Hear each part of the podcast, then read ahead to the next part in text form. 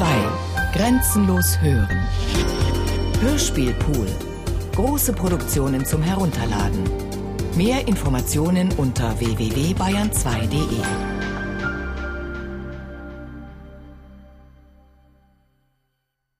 Killer Schildkröten von François Cactus.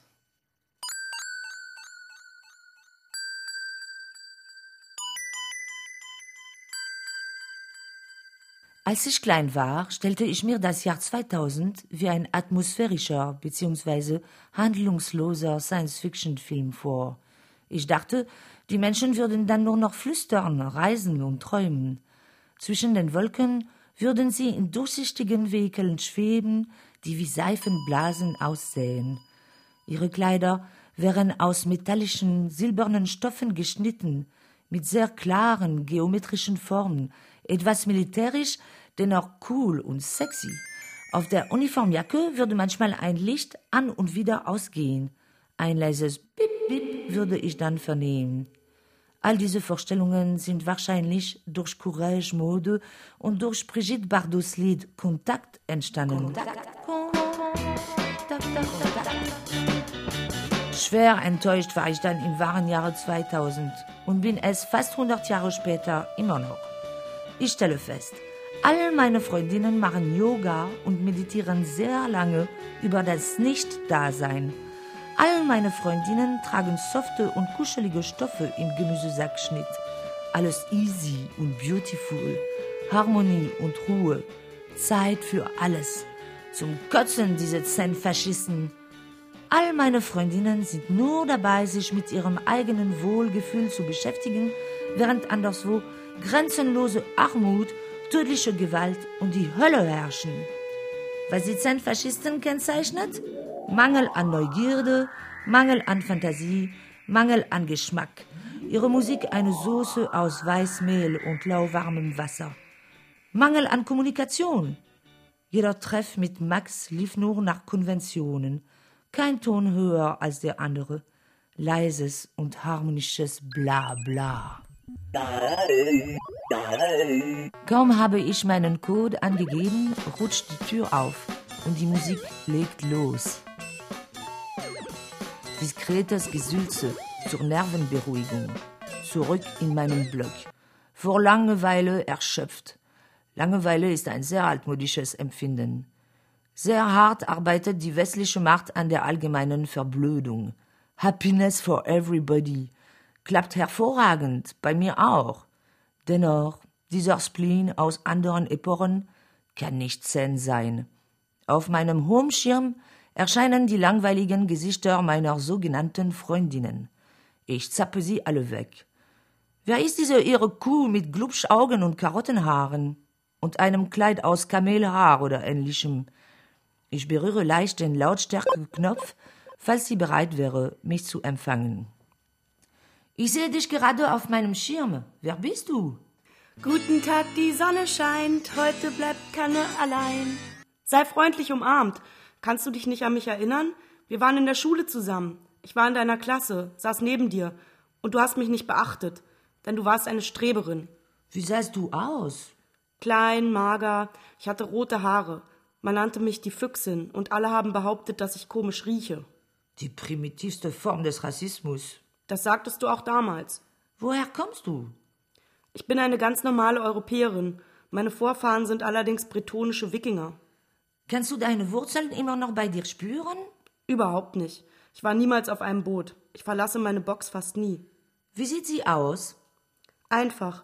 Das That Is It Modell 00X. Ich kenne die Einrichtung. Junggesellin, unverbraucht, romantische Vorstellungen, praktischer Sinn. Was machst du denn den ganzen Tag in deiner Box? Musik hören, meditieren. Oh no, wieder so eine Zen-Tante. Gern. Hast du Kindheitserinnerungen gerettet? Eine Muschel und eine Bettpfanne. Du musst dir vorstellen, als ich ganz klein war, hat mein Vater uns verlassen. Mich und meine Mutter. Wir hausten in diesem uralten Bauernhof in den Bergen. Dort gab es kein Wärmesystem und meine Mutter, die Angst hatte, dass ich mich erkälte, hat jede Nacht mein Bett aufgewärmt mit ihrer heißen Bettpfanne. Kennst du das Objekt? Das habe ich gerettet. Und auch die Muschel. Die habe ich in der Erde gefunden, hinterm Bauernhaus.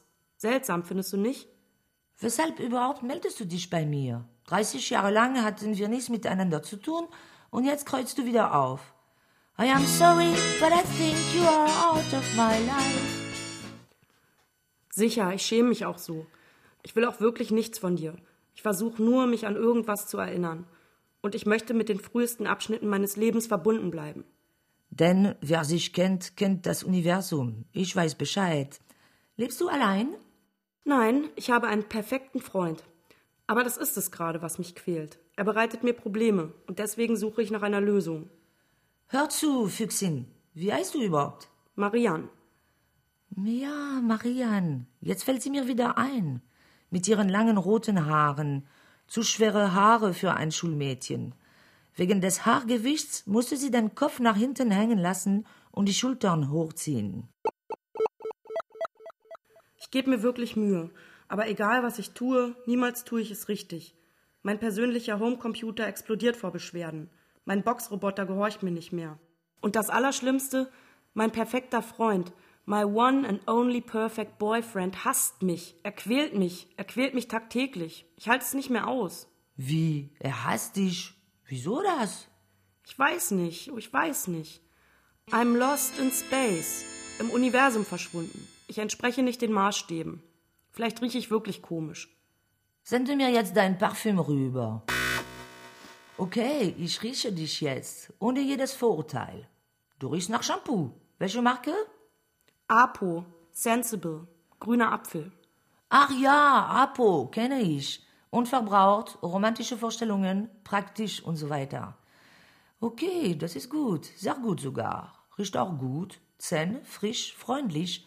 Und wieso versuchst du nicht, dir draußen in der echten Zeit einen Freund aufzutreiben? Oh nein, bist du wahnsinnig? Hast du einen? Du? Habe ich nicht. Ich stehe sowieso nicht auf Männer. Ja, dann hast du es sehr einfach. Die letzten Boys da draußen sind Zombies. Sie sind Killer, Selbstmörder. Die ganze Gewalt ertrage ich nicht. Welch eine Gewalt? Ich gehe jeden Tag aus und treffe sie nicht an jeder Straßenecke. An jeder zweiten Straßenecke? Nie. Die Straßen sind leer. Dort laufen nur Irre herum, die ihre alten Geschichten herunterleiern. Marianne, es tut mir leid, dass ich früher so ignorant war. Ich möchte dich gern jetzt erleben, in der echten Zeit. Geht nicht. Ich darf meinen Blog nicht mehr verlassen. Meine Boxkamera hat einen sehr negativen Bericht über mich weitergeleitet. Was hattest du angestellt? Nichts. Ich glaube, die Kamera spinnt. Wie alle Maschinen, mit denen ich zu tun habe. Dann zerstör sie doch. Hast du keine Kamera bei dir zu Hause? Doch. Und was machst du mit ihr? Schnell vorbeilaufen. Mit meinem Lockenstab das Bild stören. Was ist das für ein Spiel mit diesem perfekten Freund? Wie ist das? Lohnt sich die ganze Prozedur? Du kannst das Profil präzise beschreiben. Du kannst dir bis zur letzten Einzelheit alles haargenau wünschen. Etwa, wie sieht sein linker kleiner Zeh aus? Und dann gibst du alle Einzelheiten ein und noch mehr Einzelheiten. Und er entsteht nach und nach. Es gibt eine physikalische und eine moralische Darstellung. Wenn du denkst, du bist zufrieden, gibst du ihm einen Namen. Meinen habe ich Oscar genannt, weil mein Vater einen Oscar bekommen hat. Das war früher eine Trophäe für die besten Lügner. Das haut mich um. Nicht mal ein Kaugummi habe ich für all meine Lügen bekommen. Ab dem Zeitpunkt, wenn er getauft wird, wenn er einen Namen bekommt, existiert er und du verkehrst mit ihm. Du verkehrst mit ihm? Ja, ja, du kannst dir sogar die Hintergrundmusik auswählen. Und? Ganz kurz funktioniert die Illusion, aber dann fängt dein Perfect Boyfriend an, dir Ärger zu machen. Und wieso, weshalb? Weil ich mich bei der Programmierung vertan habe. Ich habe meine Wünsche mit der Wirklichkeit verwechselt. Und ich weiß jetzt nicht mehr, wie ich ihn umprogrammieren soll. Kennst du Spezialisten für solche Fragen? Bestimmt, aber da dein perfekter Freund virtuell ist, kannst du ihn auch ebenso gut komplett vergessen. Bist du des Wahnsinns? Er okkupiert meinen Homecomputer und befiehlt meinen Boxroboter, der seitdem rebelliert. Uh, dann kann ich dir auch nicht weiterhelfen. Doch, das kannst du. Gut, dann komm mich mit deinem Luftblasenauto besuchen. Meine Adresse: Killer Krötenteich am Ufer ex-Berlin. See you in the future. I wanna smell your natural red hair. Ich bin so froh, durch moderne Wellentechnik eine Freundin aus meiner Kindheit wieder getroffen zu haben. Ich habe so viele Freundinnen, aber MA interessiert mich ganz besonders, weil sie natürliche rote Haare hat, sehr lang, sehr schwer, voller Apfelduft. Altmodisch gebe ich zu, but who cares? Ich sehe dich auf meinem Schirm. Bist du gerade in deiner Box? Ja, Okay, habe einen Spezialisten aufgetrieben. Er meinte, wenn du deinen Perfect Boy falsch einprogrammiert hast, bist du masochistisch. Dazu sage ich dir nur zur Ermunterung, que va maso, va sano. Wer maso geht, geht gesund. Nichtsdestotrotz helfe ich dir gern weiter. Wie hast du dir deinen perfekten Freund bestellt? perfekt, dachte ich zumindest. Perfekt, ich weiß schon, ausgeglichen, generös, romantisch, praktisch, groß, schlank, schön, weiß und so weiter. Er war dann so perfekt, dass er mich nicht mehr ausstehen konnte. Das unterstützt die Masochismus-These des Spezialisten. Und du?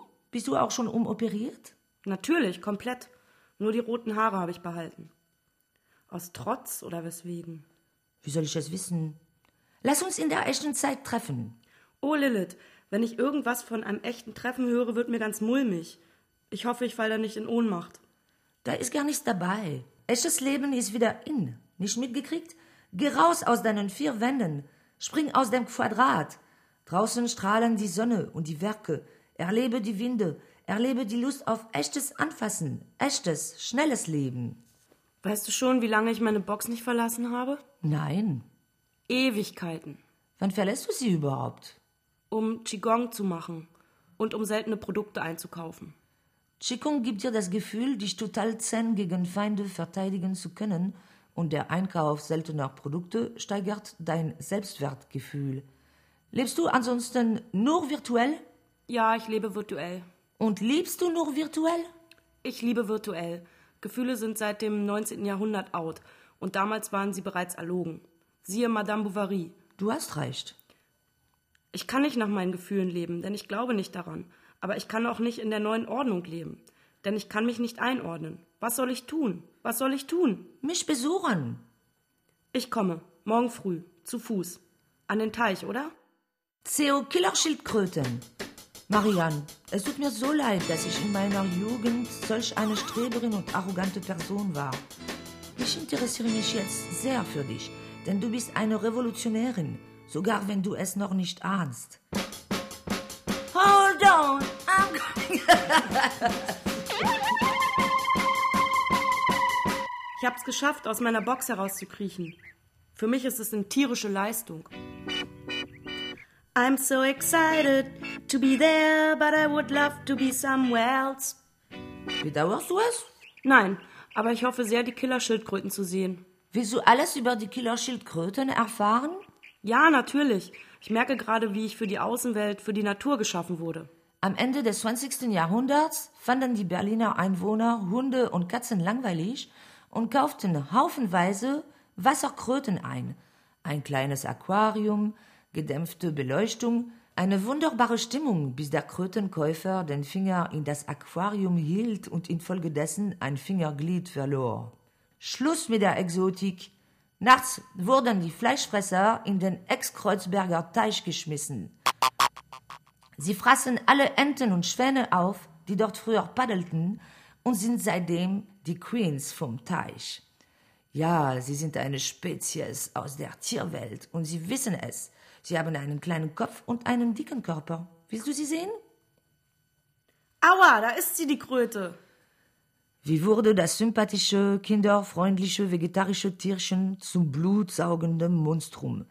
Nachdem wir die Killerwasserschildkrötenmutanten ausgiebig bewundert haben, frage ich MA, weshalb sie sich einen perfekten Freund bestellt hat. Ich habe ausschließlich Freundinnen, weil, so einfach ist das, die ganzen Männer weg sind. Ihr Y-Chromosom hat ihnen einen schlechten Streich gespielt oder, um es einfacher auszudrücken, alle Männer oder fast alle haben mit ihrem sogenannten Skorpionstachel kollektiven Selbstmord begangen. Unfassbar. Wir befinden uns also in einer seltsamen Übergangsphase, in der die ganzen Weiber überhaupt nicht mehr wissen, um welchen Helden sie sich die Köpfe und Herzen zerbrechen könnten.